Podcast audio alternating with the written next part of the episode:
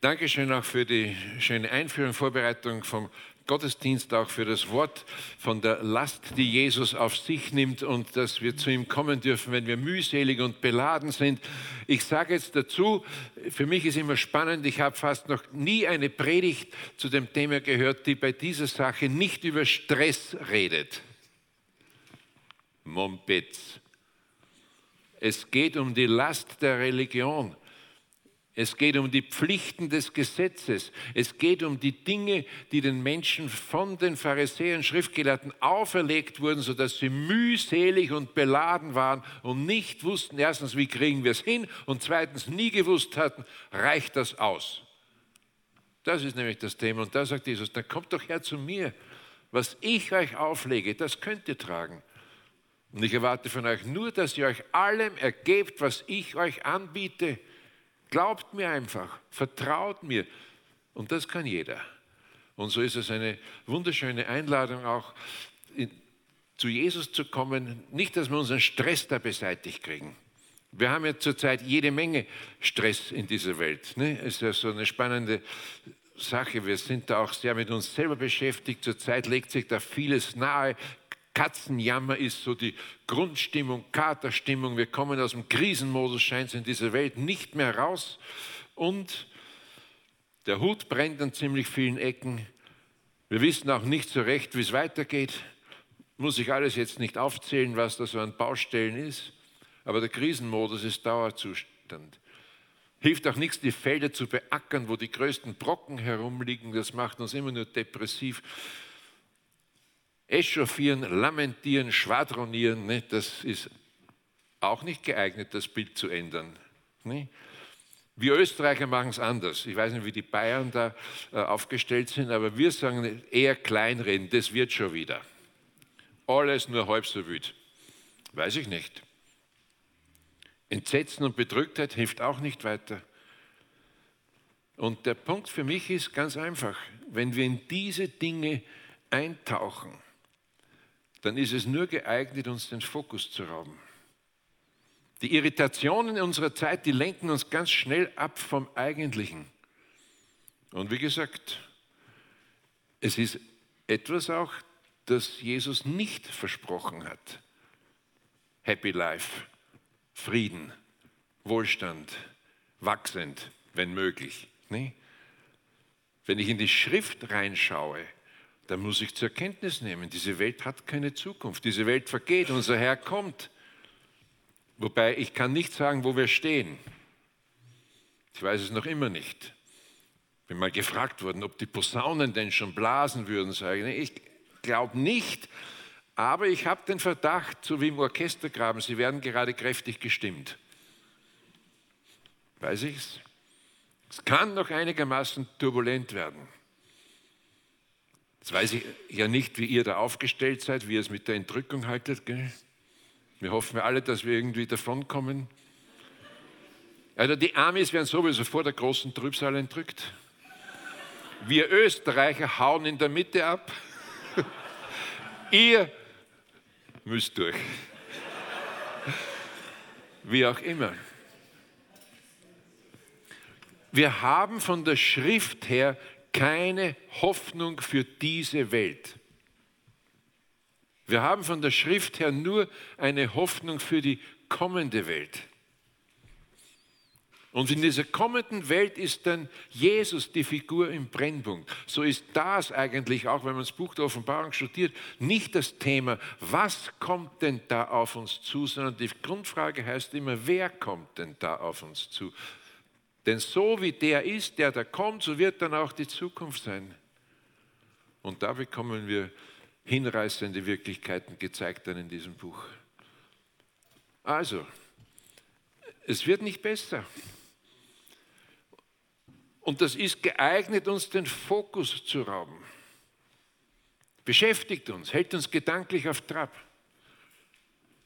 Aber meine Grundfrage ist dann natürlich, was ist denn dann jetzt der Fokus? Was hat denn Gott mit uns vor? Und was will er mit uns erreichen, mitten in Turbulenzen, in Trübsalen, in Bedrängnissen?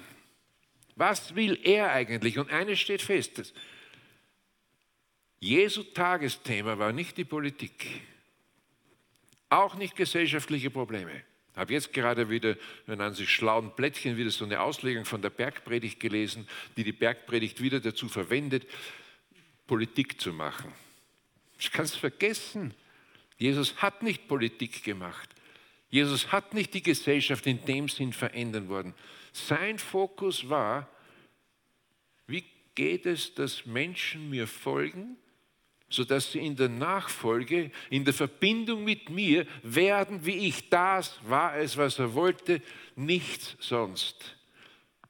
Je mehr veränderte Menschen du hast, desto eher auch eine Chance auf veränderte Verhältnisse, ist ja wohl klar.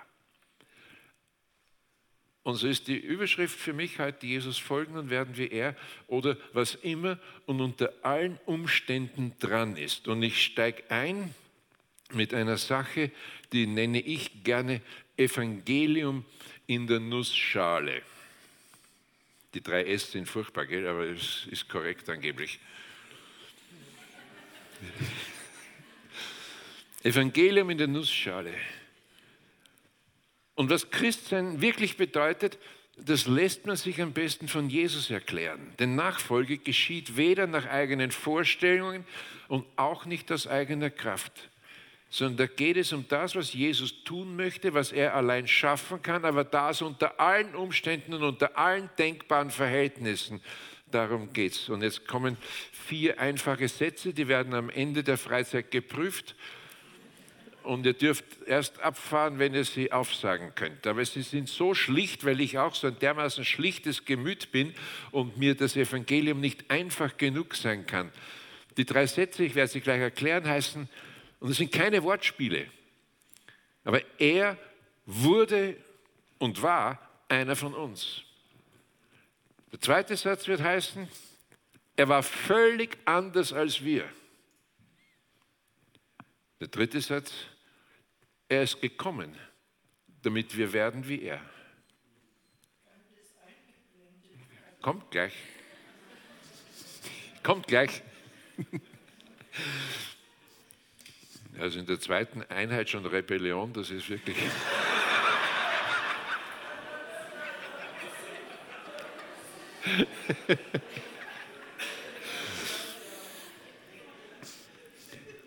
Und der vierte Satz wird heißen, wir werden wie er in der Verbindung mit ihm.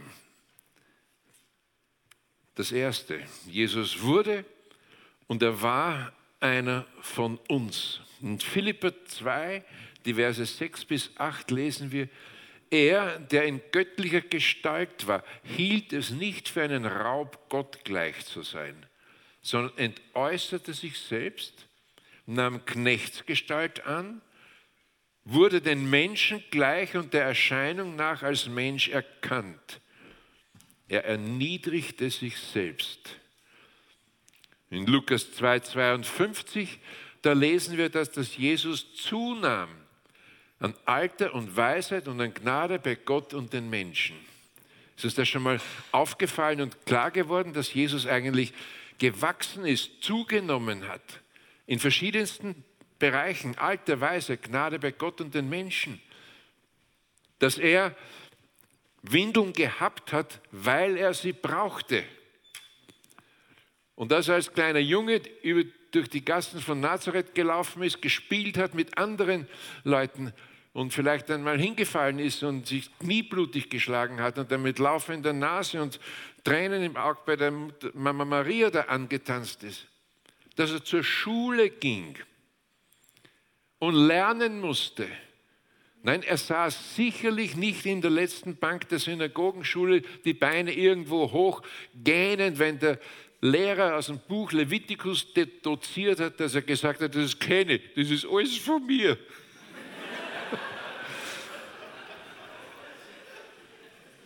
Und zu einem Lernprozess hat auch gehört für bekennende Eltern, aufpassen, Fehler machen.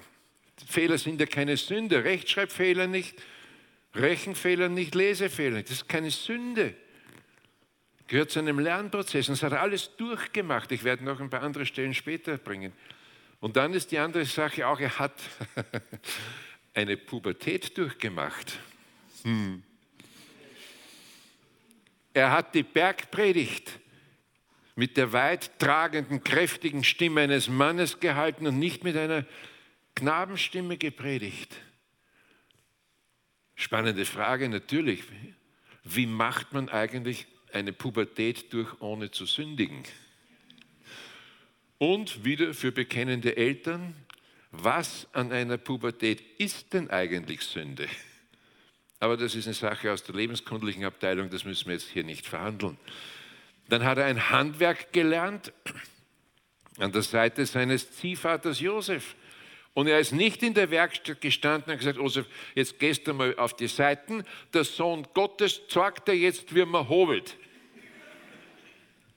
Und ich weiß auch, dass er manchen Nagel krumm eingeschlagen hat und Brett abgeschnitten hat, dreimal schon abgeschnitten, ist immer noch zu kurz. Ich weiß auch, dass er sich bei der Gelegenheit auf den Daumen gehauen hat beim Hämmern und Nageln. Ich weiß auch, was er gesagt hat. Shalom. Nee? Ein Leben er wurde einer von uns und 30 Jahre, ein normales Leben, nicht 20 Zentimeter über der Erde schweben, nicht jemand, der den Dingen enthoben war, sondern der mittendrin gestanden hat mit Schwielen und mit Blasen und nach 30 Jahren bei der Taufe am Jordan, bei seiner Amtseinführung, da sagt der Vater, das, mein lieber Sohn, das ist das Leben, das habe ich mir vorgestellt, daran habe ich wohlgefallen.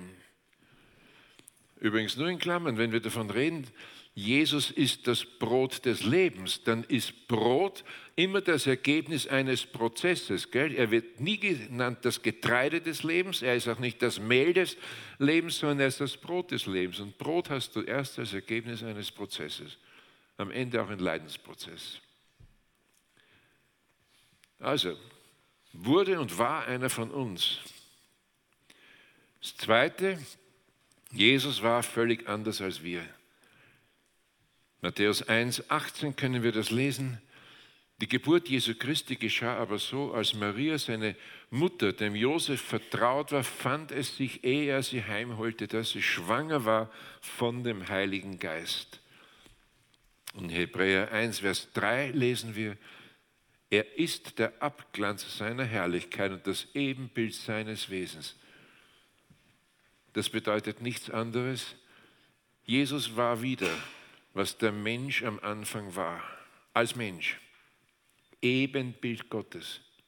Abglanz seiner Herrlichkeit, sein Repräsentant, sein Stellvertreter, ihm ähnlich. Er war ein zweiter, ein letzter, ein anderer Adam.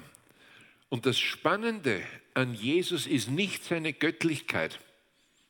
Ich weiß nicht, ob das schon mal klar geworden ist. Es ist kein Kunststück, Gott zu sein, wenn man Gott ist. Verzeiht mir das, wenn ich das sage. Aber es ist die größte Sache gewesen, das Menschsein zu bewahren. Gott kannst du nicht versuchen und zu Fall bringen. Entschuldigung, da verhebt sich selbst der Feind. Aber den Menschen von Gott weglocken, das ist ihm schon einmal gelungen. Und bei Jesus unternimmt er genau die gleichen Anläufe noch einmal mit ein paar kleinen Unterschieden. Jesus wurde in einer Welt, die schon eine Wüste war, versucht. Bei Adam war es ein Paradies. Und Jesus ist nach dreimaligem Anlauf immer noch gestanden. Adam ist beim ersten Anlauf gefallen. Und ich frage unsere Bibelschüler am Schluss immer wieder auch, was meint ihr denn, hätte Jesus fallen können? Und ich sage selbstverständlich, eine Versuchung, in der man nicht scheitern kann, ist ein Zirkus. Das ist ein Theater, Scharade. Nein, nein, es stand spitz auf Knopf auf des Messers Schneide. In dieser Versuchungsgeschichte würde es dem Feind gelingen, diesen zweiten, anderen, letzten, neuen Adam auch zur Strecke zu bringen. Das ist das Thema gewesen. Gott kannst nicht versuchen. So uninteressant. Aber das, was Gott am nächsten kommt, sein Ebenbild, sein Spiegelbild, sein Abbild, das konnte man anfechten Und das ist einmal schon gelungen und darum unternimmt der Feind Gottes alles Mögliche, damit es ein zweites Mal gelingt. Wie komme ich drauf? Diese jungfräuliche Empfängnis, das ist ja nicht einfach passiert, damit halt ein Mirakel gewirkt wird, sondern die jungfräuliche Empfängnis, das war eine Wiederholung der Schöpfung. So wie Gott den Adam aus Materie und Geist zu einem wahren Menschen gemacht hat, genauso hat jetzt Gott den Leib der Maria genommen und in diesem Leib, Mater, Materie, Mutter, ne, da hat er durch seinen Geist Leben gezeigt. Und so ist das, was von Maria geboren ist, wahrer Gott, völlig klar, aber auch wahrer Mensch. Und zwar wahrer Mensch in dem Sinn, dass er wirklich ein Mensch war, und zwar so ein Mensch, wie er am Anfang der Schöpfung gemeint war. Das ist das Thema der jungfräulichen Empfängnis. Das Mirakel ist nicht so wichtig. Ne, in Theologenkreisen kannst du natürlich brüllendes Gelächter hören, dass ja, die Maria wurde schwanger vom Heiligen Geist. Sage, meine Güte. Ein Gott, der mit ein paar Sätzen ein ganzes Universum ins Dasein ruft, für den ist eine jungfräuliche Empfängnis etwas zwischen zwei Schluck Tee am Nachmittag. Aber da merkt man, wo wo, wohin es abgedriftet ist. Und es wird immer vergessen, wozu denn das? Ja, ein zweiter Adam. Wieder Materie, Geist, lebendige Seele. Wieder einer, der Gott verkörpert, vertritt, widerspiegelt. Wer mich sieht, sieht den Vater. Und drittes, er ist gekommen, damit wir werden wie er. Und da gibt es ein paar schöne Texte, die werden vielleicht noch ein, zweimal kommen. Aber Johannes 17, Vers 18 und Johannes 20, 21, 22, da haben wir das gestern schon gehört. Er haucht sie an, aber vor allem sagt er dann, wie mich der Vater gesandt hat, so sende ich euch. Das heißt nichts anderes als gleiches Wesen, gleiche Kraft, gleicher Auftrag. Ja, ihr setzt meine Sendung fort, gewöhnt euch dran. Wir werden es noch einmal an anderer Stelle vertiefen, aber ihr bekommt die gleiche Kraft, ihr bekommt den gleichen Charakter, ihr bekommt das gleiche Wesen und ihr bekommt den gleichen Auftrag. Und so wie in mir der Vater erkannt wurde, soll in euch ich erkannt werden. Und so setzen die Jünger die Sendung fort. Er ist gekommen, damit wir werden wie er. Und wir werden wie er in der Verbindung mit ihm. Wir werden wie er durch sein Leben in uns. Und hier vielleicht eine Sache im Hinterkopf. Jesus sitzt uns mit seinen Aufträgen nicht im Nacken, sondern er wohnt durch den Geist in unseren Herzen. Und das ist ein bisschen ein Unterschied. Also werden wir wie er durch die Verbindung mit ihm. Ja, und werden wie Jesus. Ich habe übrigens bei John Stott ein paar interessante Zitate gefunden von Afrikanern, von Muslimen und Indern, die sagen, sie wären die Christen alle wie Jesus, äh, dann würde die Welt längst äh, christianisiert oder christlich sein, sage ich, Mumpitz der, der ungebrochen war wie Jesus, nämlich Jesus selber, den haben sie angenagelt. Die haben sich nicht bekehrt, einfach als sie gesehen haben, was das großartig ist. Darum also bitte sich da auch nicht ins Boxhorn jagen lassen. Ja, bist du jetzt wie Jesus? Ja, natürlich. Und wir werden gleich sehen, wie er denn eigentlich ist. Und alles fröhlich auch streichen, was da an überzogenen und abgehobenen dann daherkommt. 30 Jahre lang war er in einem normalen Leben. Und selbst seine eigene Familie haben ihm nicht geglaubt. Du, und ich kann dir sagen, ich bin absolut überzeugt, dass Jesus die besten Bible Stories erzählen konnte. Und sie hatten das beste Bild vor Augen, ohne Sünde, ungetrübt.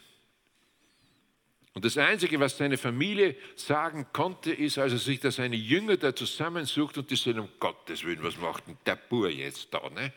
Mit welchen Leuten umgibt er sich? Und dann tanzt die Familie draußen an, jetzt kommst du aber heim. Die haben nicht geglaubt. Also lasst euch hier nicht irritieren, dass es von der Welt womöglich nicht angenommen wird, heißt nicht, dass es nicht trotzdem echt ist. Seid da vorsichtig. Wie gesagt, der Beste, der Edelste, der Ungetrübte, der ist auch ans Kreuz geschlagen worden. Für das, was er war und für das, was er gesagt hat. Aber hören will ich es auch gerne. Auch andere dürfen von uns erwarten, dass wir wie Christus sind. In der Verbindung werden wie er. Und manche würden da sagen, haben wir uns da nicht verhoben? Ist das nicht vermessen? Nein, das ist unsere Berufung, das ist unsere Bestimmung.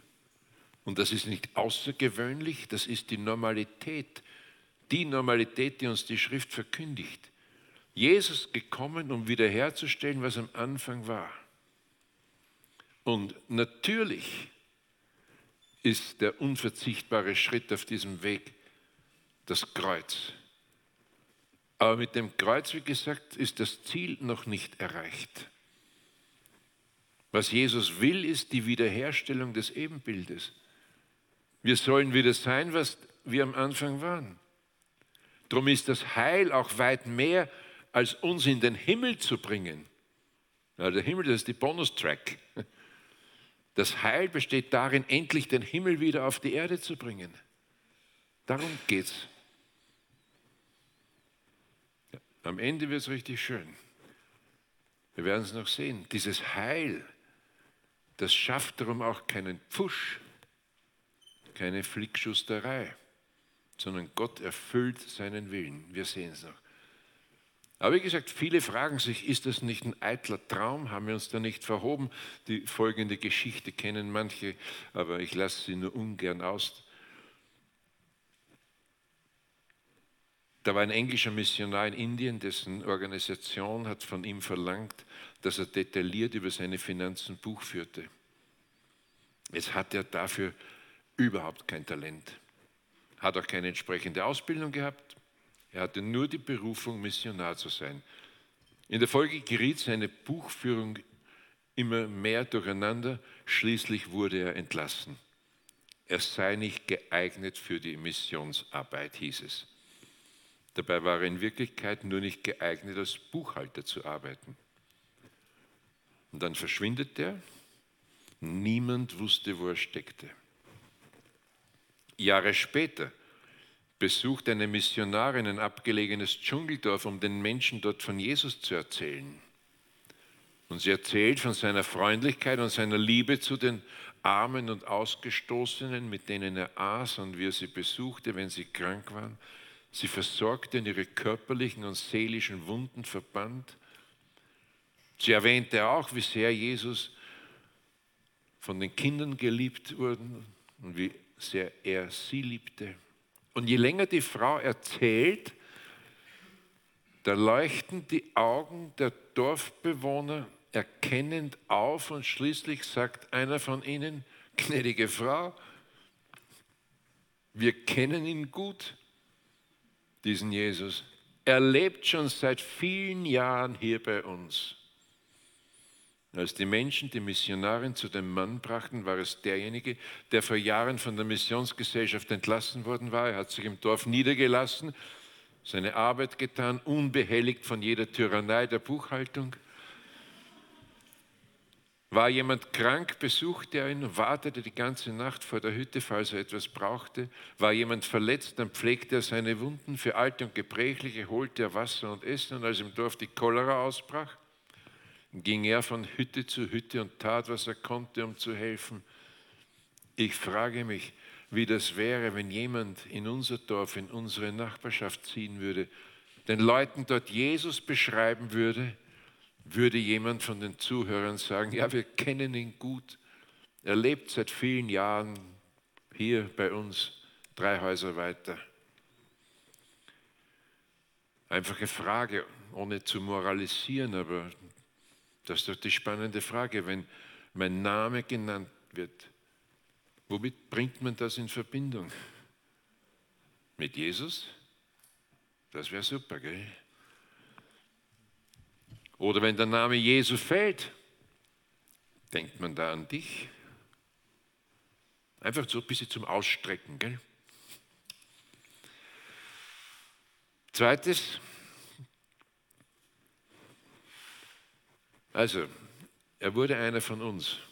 Er war völlig anders als wir, aber er ist gekommen, damit wir werden wie er und wir werden wie er in der Verbindung mit ihm. Und das ist der nächste Schritt hier.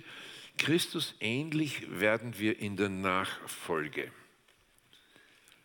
Und es gibt hier einen kleinen, spannenden Text im Markus-Evangelium, den liebe ich sehr. Markus 1, die Verse 16 bis 20. Damit beim Jünger ein anderes Leben kommen kann, damit das wirklich anders wird. Dazu der Ruf in die Nachfolge.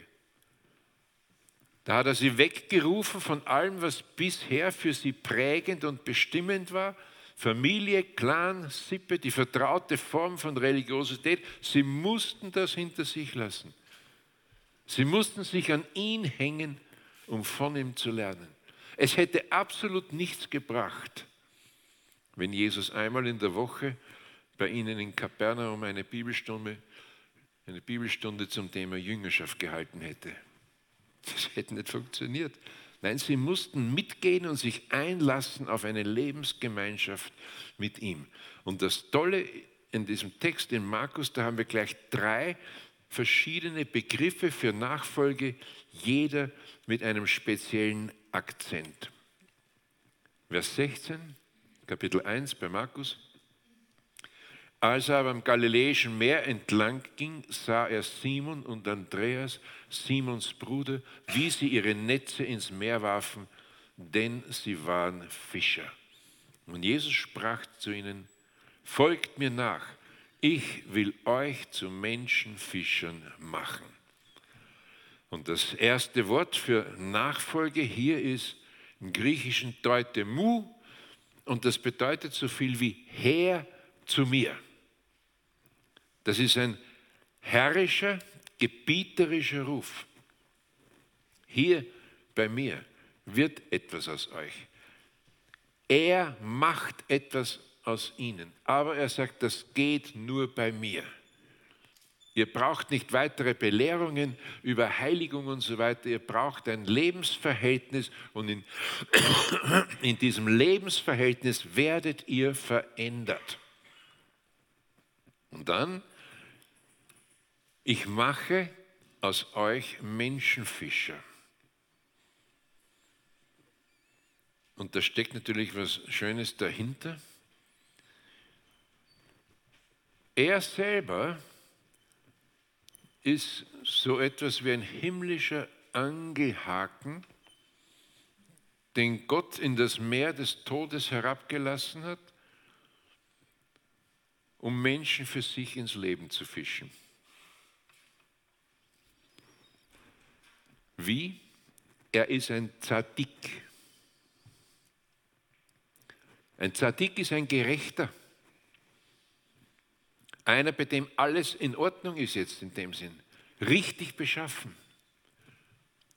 Jetzt im Fall Jesu ohne jeden Makel, ohne jeden Fehler. Ein Zadik. Das, das Zain im Hebräischen, dieses Z, gleicht einem Haken, der Buchstabe. Und wenn Jesus jetzt den Jüngern sagt, ich mache euch zu Menschenfischern, dann sagt er, wisst ihr was, in der Verbindung mit mir da ist das angesagt, dass ihr jetzt auch solche himmlische Angelhaken werdet, die ich ins Meer des Todes hinablassen kann. Ich bin der Gerechte und ich mache euch zu Gerechten. Und euch zu Gerechten machen ist viel mehr, als euch nur gerecht zu sprechen. Das ist schon unglaublich viel. Aber ich mache aus Leuten, aus euch Leute, die richtig beschaffen sind. Ich mache aus euch Leute, die wieder dem Standard Gottes entsprechen, die Gott wieder auf Erden vertreten können und darum sollen und dürfen wir wie Jesus auch solche himmlische Angelhaken sein, die Gott in das Meer des Todes dieser Welt hineinsenken kann, um da die Menschen ins Leben zu fischen. Das heißt, wer Christus folgt, wird in der Nachfolge in das Bild des Meisters verwandelt und wer mit diesem Christus lebt, der lebt eben anders und dieses Leben kann dann eine Attraktion sein, anziehend für andere, etwas zum Anbeißen. Hast du schon mal überlegt, was das gemeint ist mit der Nachfolge, dass du jemand wirst, der mit seinem Leben zum Anbeißen wird? Also du bist eigentlich beides, gell? Du bist der Fischer und du bist der Köder. Du bist jemand, wo jemand anbeißt und sagt, jo, schluck ich gerne. Und das ist die Berufung. Und der Trost in der ganzen Geschichte ist, er sagt, ich mache das aus euch. Das müsst ihr nicht hinkriegen. Ich sorge dafür, dass ihr so werdet, dass euer Leben zum Anbeißen wird und dass ich euch wie so himmlische Angelhaken in das Welt, in das Meer des Todes hineinhängen kann. Denn das ist eigentlich gelebte Sendung. Mission und Sendung bedeutet ja nicht den Leuten irgendetwas einreden und ihnen Wahrheiten beibringen. Mission bedeutet, dass die Leute etwas zu sehen bekommen und die Predigt erklärt nur, was eigentlich schon vor Augen ist. Das Leben selbst wird zur Botschaft. Das Wort verkündigt dann, was jetzt dieses Leben so gemacht hat. Aber das ist schon eine anziehende Angelegenheit. Dein Leben. So ist es gemeint, so ist es gedacht. Wieder, Klammer auf. Das ist eine Setzung von Christus her, die darfst du im Glauben annehmen und du musst nicht erschüttert und verzweifelt sein, wenn Leute das von sich stoßen. Das haben sie bei Jesus auch so gemacht. Aber das ist nicht mehr deine Cup of Tea sondern es geht darum, dass du lernst, was soll ich von Jesus her sein, was ehrt ihn, wir werden noch genauer darauf zu sprechen kommen, was verherrlicht ihn, was macht ihn groß. Und wenn man von Christus verwandelt und verändert wird, heißt das auch nicht, dass man unwiderstehlich wird. Nee, die eigene Familie hat ihn nicht gewollt, wir waren schon da. Also, Herr zu mir.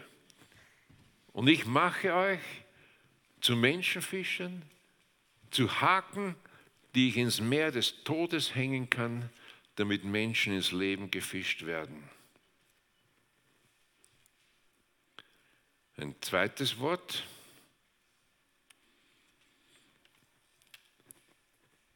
Sogleich, Vers 18, verließen sie ihre Netze und folgten ihm nach.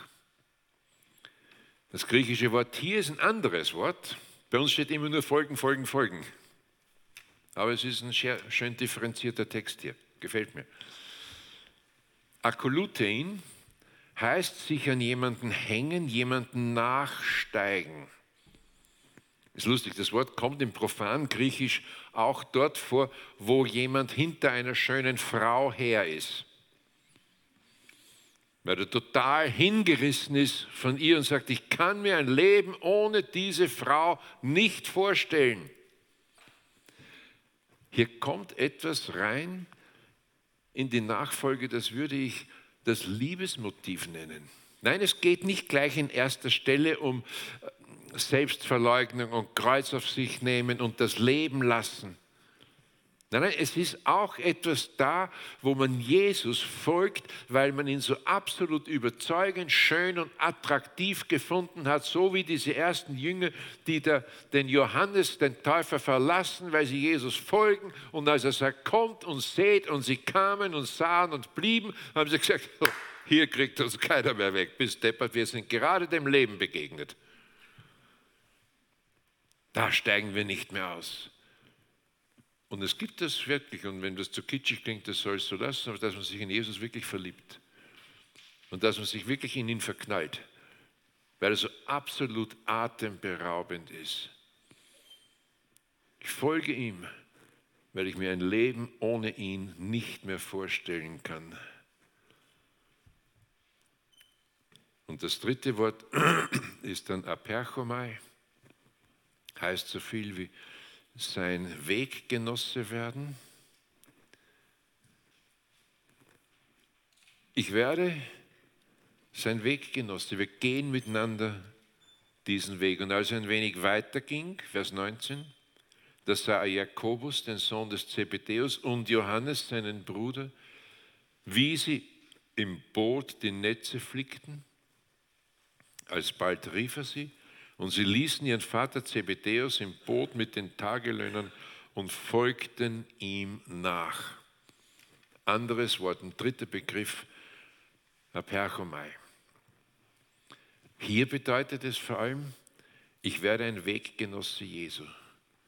Und er geht den Weg mit mir. Bedeutet auch, ich bin nicht mehr allein. Ich werde nicht mehr verlassen. Er lässt mich auch nicht fallen. Er wendet sich auch nicht erschrocken, erschüttert, enttäuscht, angewidert von mir ab, wenn er Seiten entdeckt an mir, wo ich sage, oh, das hättest du besser nie zu Gesicht bekommen. Jesus sagt, ich habe das immer schon gewusst. Was du drauf hast, kenne ich längst. Das ist für mich eine unglaubliche Erleichterung, dass er mich berufen hat im Angesicht dessen, was ich bin und sagte, Hätte ich irgendeinen Standard erwartet, ich hätte mit keinem von euch überhaupt jemals eine Geschichte anfangen können. Nein, ich habe es gewusst. Ich bin kein Schnäppchen für ihn. Seit ich in der Mannschaft bin, in der Nachfolge stehe, schläft er noch schlechter. Nein, er hat es gewusst. Und das müssen wir auch festhalten. Unsere Sünde erschüttert ihn nicht kommen an anderer Stelle nochmal drauf zu sprechen. Es ekelt ihn nicht, er mag es nicht, er will es nicht, er findet es überhaupt nicht gut und er ist dafür gestorben, weil es so schlimm ist. Aber er hat es immer gewusst. Er hat immer gewusst, was wir drauf haben. Und kommt an unsere Seite, bleibt an meiner Seite, lädt mich ein, den Weg mit ihm zu gehen und er weicht nicht von meiner Seite. Und wenn ich falle, sagt er, komm, es war vorhersehbar, steh auf, Krönchen richten und weiter marschieren, nicht? Wie das so schön heißt, ich mag den Spruch. Er wusste immer, dass ich kein Schnäppchen bin. So, und das Ziel des ganzen Unternehmens ist natürlich jetzt Christusähnlichkeit, werden wie der Meister. Als Lernender, als Schüler, als Jünger. Und jetzt kommt die nächste spannende Sache hinein. Das Meister-Jünger-Konzept bei Jesus bedeutet, der Meister wollte sich im Jünger reproduzieren, vervielfältigen. Übrigens, das hat jeder Rabbi auch so gemacht damals. Da hat Jesus gar nichts Neues gemacht, obwohl es zwei Unterschiede gibt, sehen wir gleich. Jeder Rabbi hat sich eine begrenzte Anzahl von Schülern genommen und wollte sich in diesen Schülern sozusagen verewigen, vervielfältigen, wollte sich reproduzieren. Sobald die den Mund aufgemacht haben, wusste man, aha, du warst beim Schamai. Das ist ein bisschen eng dort, gell? Beim anderen wusste man, ah, du bist beim Hillel gewesen. Da geht es ein bisschen lockerer zu. Der Rabbi wollte im Schüler erkannt werden. Er wusste, er hatte Gültiges zu sagen und weil er Gültiges zu sagen hat, wollte er das unbedingt weitergeben. Rabbi übrigens, Meister, kommt von Rab her, von Menge. Ein Mann der überströmenden Fülle. So, und Jesus hat das gleiche Konzept, wenn man so will, übernommen. Mit zwei Unterschieden. Jesus war der einzige Rabbi, der ohne Fehler war. Der einzige Rabbi ohne Sünde. Der einzige Rabbi ohne Makel, ohne Macken. Der zweite Unterschied, kein Rabbi der damaligen Welt konnte seinen Schülern Kraft geben. Er konnte immer nur sagen, hier seht ihr es, die haben sich durchaus um eine tadellose Lebensführung bemüht, hier seht ihr es, er hört es von mir und jetzt streckt euch danach aus und seht zu, dass es euch gelingt, dass ihr werdet wie ich. Und das war immer nur die Kraft des Schülers. Der Rabbi konnte dem Schüler nur Vorbild sein, aber er konnte ihm keine Kraft geben. Das konnte er nicht. Dafür aber, und das ist das nächste, gibt es von Jesus her eine glasklare Herausforderung. Her zu mir, in der Verbindung mit mir werdet ihr wie ich. Und das bedeutet ein hohes Maß an Eindeutigkeit. Man konnte nur einen Herrn haben. Matthäus 6, 24, Jesus sagt das im Zusammenhang mit unserem Verhältnis zum Geld, dass Geld als Mittel zum Leben in Ordnung ist, aber als Mitte des Lebens wird es zum Götzen. Also Mittel ist okay, Mitte wäre problematisch. Nicht, wo Jesus das klar macht, man kann nicht zwei Herren dienen. Du wirst den einen hängen, den anderen wirst du verachten, den einen wirst du lieben, den anderen wirst du hassen und du kannst nicht Gott und dem Geld dienen. Aus Ende. Niemand kann das. Beides. Ein Herr.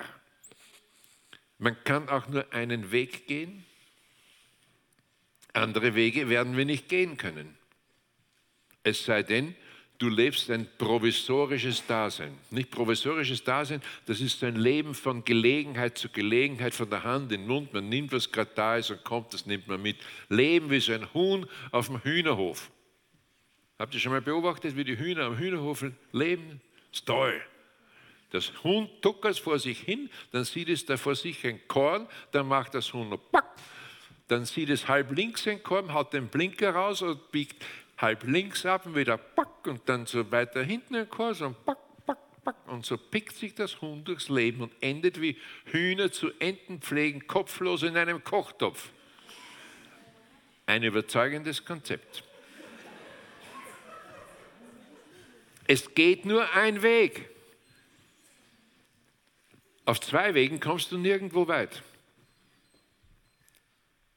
Es geht auch nur durch eine Tür. Räume hinter anderen Türen werden wir nicht durchschreiten. Man kann auch nur einen Meister haben, denn Nachfolge ist kein Seminarbetrieb, wie wir ihn heute kennen. Also du bist nicht am Vormittag beim Hillel gesessen und nachmittags im Seminar eine Dosis Schamai. Das ging nicht. Der Meister hat gesagt, du bist bei mir oder du bist beim anderen. Bin nicht bereit, dich zu teilen. Das ist ein ganz spannender, toller Anspruch. Übrigens nur am Rande, manche kennen das ja vielleicht, das ist die Kusszahl. Das ist ein mathematisches Phänomen, dass man um eine Kugel in der Mitte genau zwölf gleich große Kugeln so anlegen kann, dass jede Kugel Berührung hat zur mittleren und dann halt die Nachbarkugeln jeweils auch noch berührt. Das ist die Kusszahl. Und ratet mal, es sind zwölf. Finde ich schon spannend, gell? Ist jetzt kein Dogma, gell? aber elf, äh, spannend, aber elf, da ist der klafft zwischen den anderen Kugeln Abstand. Da ist zwar jede Kugel ganz innig mit der mittleren verbunden, aber zwischen anderen klaften Abstand. 13, das sind die äußeren rundherum ganz dicke miteinander, wenn du so willst, aber es fehlt bei der einen oder anderen die Berührung zur mittleren. So. Letzter Punkt. Ich will damit nur sagen, diese Veränderung, die Jesus wollte, die ging nicht in der Masse. Das spielte sich in der kleinen Gruppe ab. Und nie vergessen, wie der Missionsbefehl wirklich heißt. Nicht, wir wissen immer, geht hin in alle Welt und lehrt sie alles halten und tauft sie Nee, der Kern des Missionsbefehls ist dann, mache die Völker zu Jüngern. Nein, ich, er wollte keine Massenkirche in dem Sinn, wo die Massen sind. Oder wenn es eine große Gemeinde ist und große Kirchen sind, okay, aber immer Jünger. Das Lebenskonzept der Gemeinde ist Jüngerschaft in überschaubaren Gruppen. Alles andere funktioniert auf Dauer nicht. So, macht mir die Völker zu Jüngern, zu Jüngern, zu Jüngern, zu Jüngern. So war es von ihm gemeint. Letzter Punkt. Wie war er denn? Werden wie er? Ja, wie war er denn? Und ich mache hier immer ganz gerne einen kleinen Ausflug in die Bergpredigt Jesu. Man kann nämlich Jesu in den Seligpreisungen sehr gut erkennen. Betrachtung Jesu in den Seligpreisungen aus einem einzigen Grund. Jesus lehrte, was er lebte und er lebte, was er lehrte. Also alles, was er gelehrt hat, das hat er zuvor auch gelebt. Und als er gelebt hat, das konnte er dann auch lehren. Beispiele. Man kann in diesen Seligpreisungen den Charakter Jesu ganz gut entdecken. Ich nehme nur drei heraus. Jesus war geistlich arm, nicht? Die sind gut dran, geistlich arm sind. Und das heißt nicht geistig arm, sondern geistlich arm. Das heißt, die sind, wir kommen nochmal darauf zu sprechen, aber die sind gut dran, die, was die Dinge des Geistes anbringt, Bettler sind und nichts zu bringen haben. So fängt die Bergpredigt an. Ne? Die sind gut dran, die mit leeren Händen vor mir stehen. Jesus war auch geistlich arm. Das heißt nämlich, dass er ganz und gar gottesbedürftig war. Er war ganz auf den Vater angewiesen. Und ein Schlüssel für seine Vollkommenheit war, dass er der abhängige Mensch schlechthin war. Er lebte ganz aus dem Empfangen. Und du kannst im Johannesevangelium mehr als ein Dutzend Stellen alleine davon finden, wo er sagt, ich rede nicht aus mir selber, ich tue nicht meinen Willen, ich lebe nicht aus meinen Kräften. Alles, was ich zu geben, zu sagen, zu, zeig, zu zeigen habe, das empfange ich. Jesus empfing. Das heißt, für Jesus war seine Berufung auch nicht eine fertige Sache, wo er sagt, das hat er einmal empfangen und es läuft das nur noch so. Der hat Moment für Moment aus der Gegenwart des Geistes, aus der Gegenwart des Vaters in seinem Leben gelebt. Moment für Moment war er abhängig. Er wirkt nicht aus eigenen Kräften, er lehrt nicht aus eigenen, er tut nicht seinen Willen. Bei Lukas findest du eine andere Linie übrigens, die zeigt, wie sehr Jesus auf den Geist angewiesen war. Und jetzt kommt das Tolle, weil er so arm war, so bedürftig, so angewiesen, so abhängig, war er zugleich so unheimlich reich. Er hatte so viel zu geben, weil er sich beschenken ließ. Und weil er ständig aus dem lebte, was der Vater ihm gab. Nicht der Vater tut die Werke durch mich, der Vater sagt mir die Worte, der Vater gibt mir das Wort. Weil er ständig aus dem Vater lebte, war das, was er sagte, sehr frisch, sehr neu, so unerwartet und unverbraucht. Es kam aus der Quelle. Und Jesus konnte tatsächlich das so sagen, so jetzt hört einmal her, ich habe euch etwas zu sagen. Und da hat er nicht Menschen und Autoritäten zitiert, sondern verkündigt, was ihm der Vater zeigte und gab. Übrigens ganz spannend, gell? Die Bergpredigt fängt mit diesem Befreiungsschlag an. Die sind gut dran, die nichts zu bringen haben. Ha. Und am Ende der Bergpredigt, das sagt das Volk, haben wir überhaupt noch nie gehört. Sie waren außer sich. Aber aus mehreren Gründen. Der hat uns jetzt etwas gesagt, das haben wir so noch nie gehört. Unsere Schriftgelehrten und Pharisäer haben uns hinters Licht geführt. Der legt etwas völlig anderes vor. Und es liegt Hoffnung darin. Er zeigt ein anderes Leben und wir können werden, wie er es hier gerade beschrieben hat. Und es ist nicht so, dass die Bergpredigt die Leute vertreibt. Nicht so, Hände weg von der Bergpredigt in der Gemeinde. Da laufen sich alle davon. In meiner Bibel steht interessanterweise, als Jesus vom Berg herabging, folgte ihm eine große Menge. Sieht so fortlaufender Erfolg aus? Nein, nein, die haben sich an ihn gehängt. Aus seinem Mund kam Wort des Vaters, nicht Theologie. Zweites, Jesus war sanftmütig. Er war gütig, er war freundlich. Da war auch eine Stärke, die sich beugen kann und er war auch belehrbar. Man konnte an ihn ran. Er war nicht erhaben und man musste nicht vor Ehrfurcht erstarren bei ihm. Er hat das Volk geliebt. Nicht Pharisäer und Schriftgelehrte, die haben gesagt, also verflucht ist das Volk, das sich mit dem Gesetz nicht auskennt. Super GAU in der Seelsorge.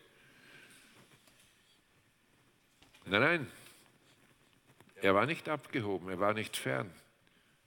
Man fühlte sich wohl in seiner Nähe. Er war mitten unter den Leuten bei Hochzeiten. Und als er da zeitweilig so eine Kita hat, ne, wo die Kinder auf ihm rumkrabbeln, auch Begräbnisse waren spannende Ereignisse mit ihm. Die hat er meistens vermasselt. Weil er den Delinquenten da vom Tode erweckt hat. Übrigens, er war der Lieblingskunde der Beerdigungsunternehmen. Wegen ihm musste jede Beerdigung ein zweites Mal stattfinden. Konnte man alles wieder verkaufen. Nein, nein, er war nahe bei den Leuten. Man musste keine Scheu haben vor ihm. Er war anrührbar.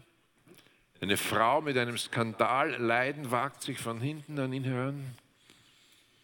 Da hat nichts die Leute verschreckt und vertrieben. Eine Freundlichkeit, die anziehend war. Sanftmut, aber dann auch eine Stärke, die sich beugen kann. Doch, er könnte anders auftreten, er könnte machtvoll kommen und kommt doch klein und gering.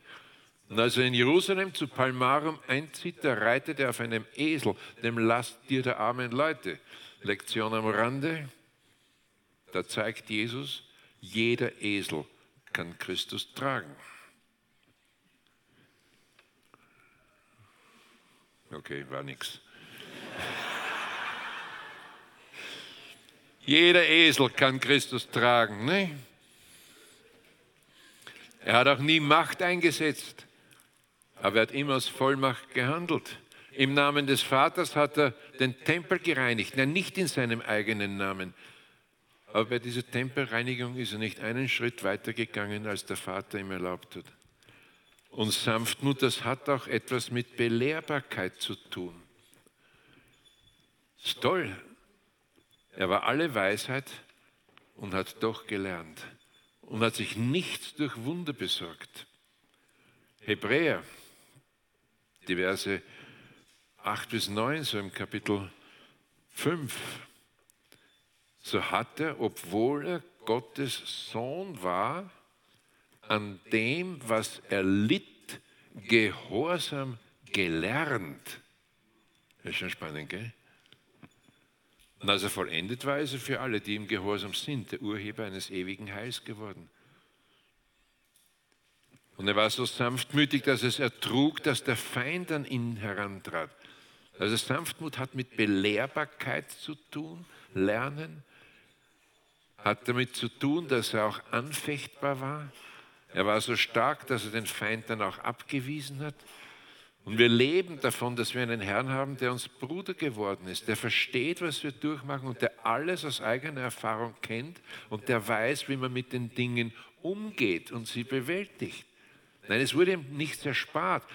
Hebräer 2, Vers 18, worin er selber gelitten hat und versucht worden ist, kann er denen helfen, die versucht werden.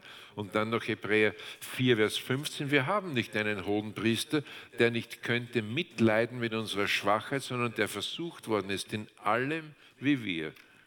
Kennt das alles? Ich weiß, wie sich Versuchung anfühlt. Ich weiß, wie Verführung funktioniert. Ich weiß, wie Verfolgung geht. Ich kenne es.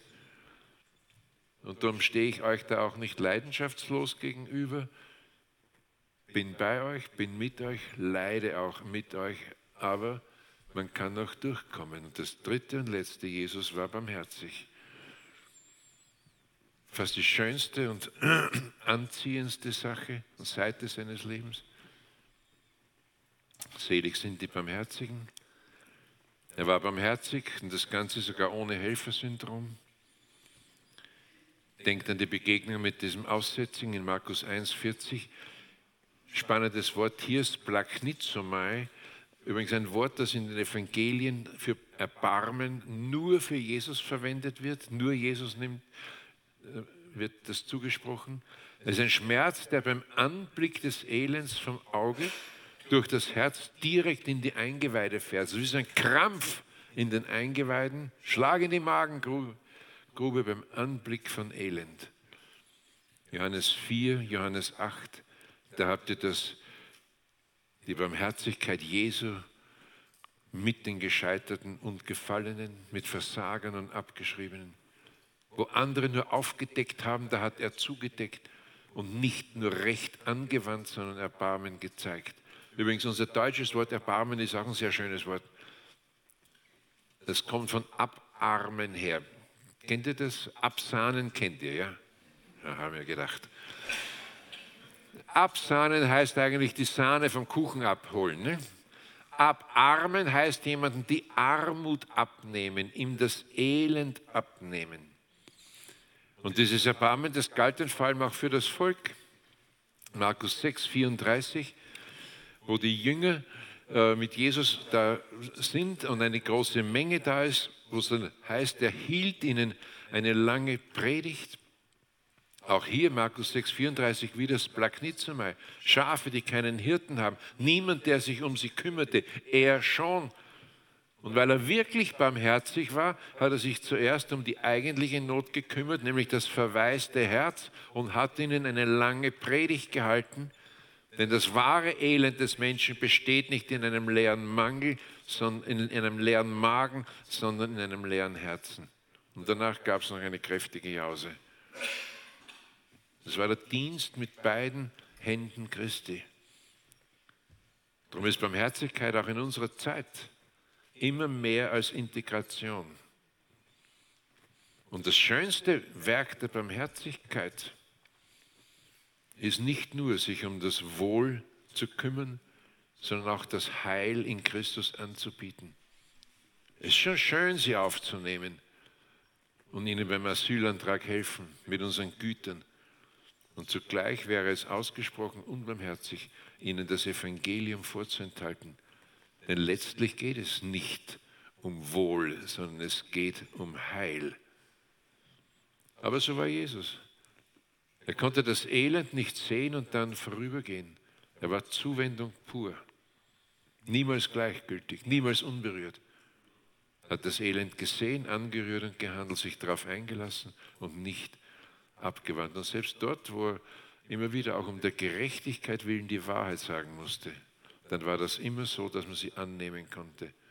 Wahrheit und Erbarmen, das geht bei ihm auch Hand in Hand hier. Lass dich, sag Amen und falt mit uns noch die Hände. Herr Jesus Christus, wir wollen dir von Herzen danken, dass wir in dir ein Vorbild haben und dass wir staunen dürfen, dass wir dich betrachten dürfen und dass wir dem nachdenken dürfen, wie du denn gewesen bist und wissen dürfen, in das gleiche Bild, in die gleiche Vorlage werden wir verwandelt, wenn wir dir folgen. Und so dürfen wir dir folgen und werden wir du. Und das ist die Verheißung über unserem Leben, egal wo wir herkommen Egal wie stark oder schwach wir sind, egal wie ramponiert unsere Lebenskiste ist, für dich muss nichts, kein Elend, das nicht zum Segen werden könnte, keine vertragte Geschichte, die du nicht zu einem guten Ende führst, kein Leben, das du nicht entfalten möchtest. Wir dürfen dir folgen und wir werden wie du, aus deiner Gegenwart und aus deiner Kraft und dafür danke ich dir. Amen.